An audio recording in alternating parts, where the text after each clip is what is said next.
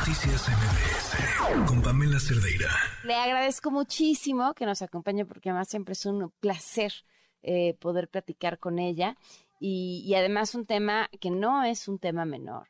Eh, que es una historia que nos revive, una historia que ya se vivió aquí en México hace muchos años, pero que en Estados Unidos eh, ha, no es que haya cobrado nueva vida, es que hay una denuncia ahí que ahora está dando de qué hablar relacionada con el mismo caso. Y sí, hablamos acerca de las acusaciones contra Gloria Trevi, justamente por el clan Trevi Andrade. Susana Moscatel, ¿cómo estás? Buenas noches. Hola, Pam, muchas gracias. A mí siempre me hace muy feliz estar contigo y en efecto no es un tema menor. Disculpen el ruido, estamos iniciando actividades en el año y estoy en un, afuera de un cine, empiezan las películas, empieza todo, pero el año empezó con esta noticia que hoy en la mañana Rolling Stone dio a conocer. Y déjame irme un poquito más para atrás, porque estas acusaciones, que son las que bien mencionas, no son solo contra Gloria Trevi.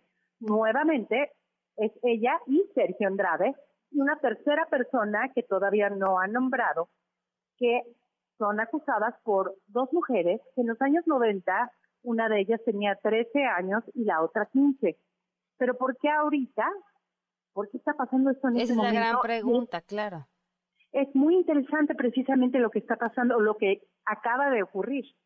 Mucha gente no había visto entre todas las demandas, todos los eh, juicios que surgieron a partir del tema de, Me Too, obviamente hablando de Harvey Weinstein, o todos los horrores como lo que fue eh, eh, lo que hizo eh, Jeffrey y Ghislaine Maxwell, eh, todos estos casos empezaron a surgir muchas mujeres que querían denunciar, que dijeron, por fin me siento lista y protegida por la sociedad y por lo menos sé que ahora sí me van a escuchar.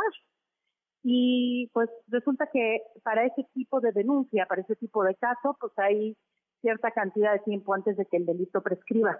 en, el caso de la mayoría de estas mujeres. De hecho, muchas de ellas, eh, en el caso de Weinstein, en el caso de Epstein, en muchísimos más, eh, fueron testigos, pero no pudieron ser demandantes.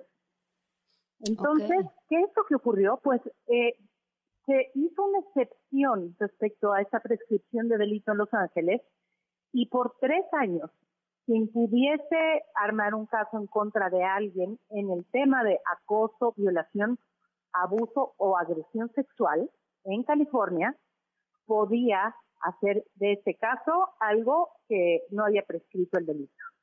El último día para hacer eso fue el 31 de diciembre del 2022. Ok. Y, y estábamos viendo la cantidad de casos que en las últimas semanas del año se acumularon. Obviamente no todas tienen que ver ni con Hollywood ni con el mundo del entretenimiento, pero sí es California y sí es algo que se detonó muchísimo por el movimiento de MeToo.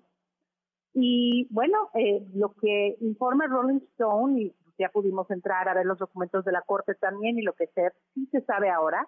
Estas mujeres todavía no han sido identificadas por nombre, eh, se llama Jane Doe 1 y Jane Doe 2, ya veremos si ellas quieren ser identificadas o no, pero eh, pues eh, estas demandas contra todo lo que ya habíamos escuchado acerca de Gloria Trevi, eh, Sergio Andrade especialmente, sí, claro. lo que ocurrió en ese entonces, en esos tiempos, pues ellas dicen que lo vivieron, que les pasó, y que muchos de los delitos fueron cometidos contra ellas en el condado de Orange County, en Los Ángeles específicamente, en diferentes lugares de Los Ángeles. por, eso este caso puede proceder en California, aunque aquí por otros casos, por otras denuncias, pues sabemos que esta historia terminó pues eh, liberando a Gloria Trevi de culpa y bueno. Sí, eh, claro. Es, es, un caso muy complejo, pero sí es una excepción a la ley, Pam. Wow, qué interesante. Ahora, ella, ella ha salido a decir algo sobre después de esta publicación o nada. Desde ayer su esposo, Gerardo, quien por cierto es abogado, eh, estaba mandando mensajes bastante, pues en su momento parecían extraños, ¿no? No parecían tener mucho más contexto, que decían, sabemos que va a empezar una campaña mediática en nuestra contra, no se dejen engañar por rumores, por chismes. Hay una situación que también está ocurriendo paralelamente. Hay una demanda de parte de Gloria Trevi contra Tere Azteca y directamente contra Pati Chapoy, mm. porque Azteca América, para ser específicos, y porque todos los años en el programa eh, de Patti, Ventaneando, se habló del caso Trevi Andrade, pues utilizaron todas estas eh, o muchas de estas cosas eh, por parte de los abogados de Gloria Trevi en Estados Unidos para acusarlos de difamación. Como esto se transmitía también en Estados Unidos, nuevamente aplica la ley, ¿no? O, o se puede llevar a cabo eso. Y eso es una demanda que lleva años y es una demanda que ha ido avanzando y pues han apelado porque sí la llevaba hasta ahora ganada Gloria Trevi, ¿eh? Ok. Entonces es aún más interesante porque te podrás imaginar que si en este momento parece una demanda que procede demostrando o que termine pues sí, demostrando la culpa o por lo menos que se determine que es culpable de esto, pues no hay difamación que procede en el otro caso. Ok. sí están pasando muchas cosas al mismo tiempo al respecto. Va a ser sin duda un año con mucha información sobre este tema y, y sí y sí creo eh, que si hoy o sea si hoy volviera a suceder si hoy volviera a destaparse el, el, caso como sucedió en su momento, creo que por los medios de comunicación, pero por las personas que en ese momento nada más escuchábamos lo que estaba sucediendo, sería recibido y tomado de otra forma, ¿no, Susana? Absolutamente. Eh, mira, eh, todos los casos terribles de los que el movimiento Me Too eh, pues, de, comenzaron a conocerse, insisto, pues eh, Epstein, Weinstein, tantos más, estaban ocurriendo al mismo tiempo que esto estaba ocurriendo en México y a donde fuera que fueran ellos, ¿no? Sea cual sea la determinación, ¿eh? Porque yo aquí también debo insistir y tenemos que ser muy claros, la presunción de inocencia existe. Claro. Y eso, y eso es necesario reiterarlo. Pero definitivamente se hubieran llevado las cosas de una manera muy diferente y no se hubiera manejado nada más a modo de chisme, ¿no? O a modo de pleito de televisoras o a yo le creo a, o pues ya sacaron un libro y entonces es por eso, que si la película. Lo interesante también de todo esto es que después de que ocurrió todo, pues Gloria Trevi sí pudo reconstruir una carrera extraordinariamente exitosa. Claro. Ya sin Sergio Andrade.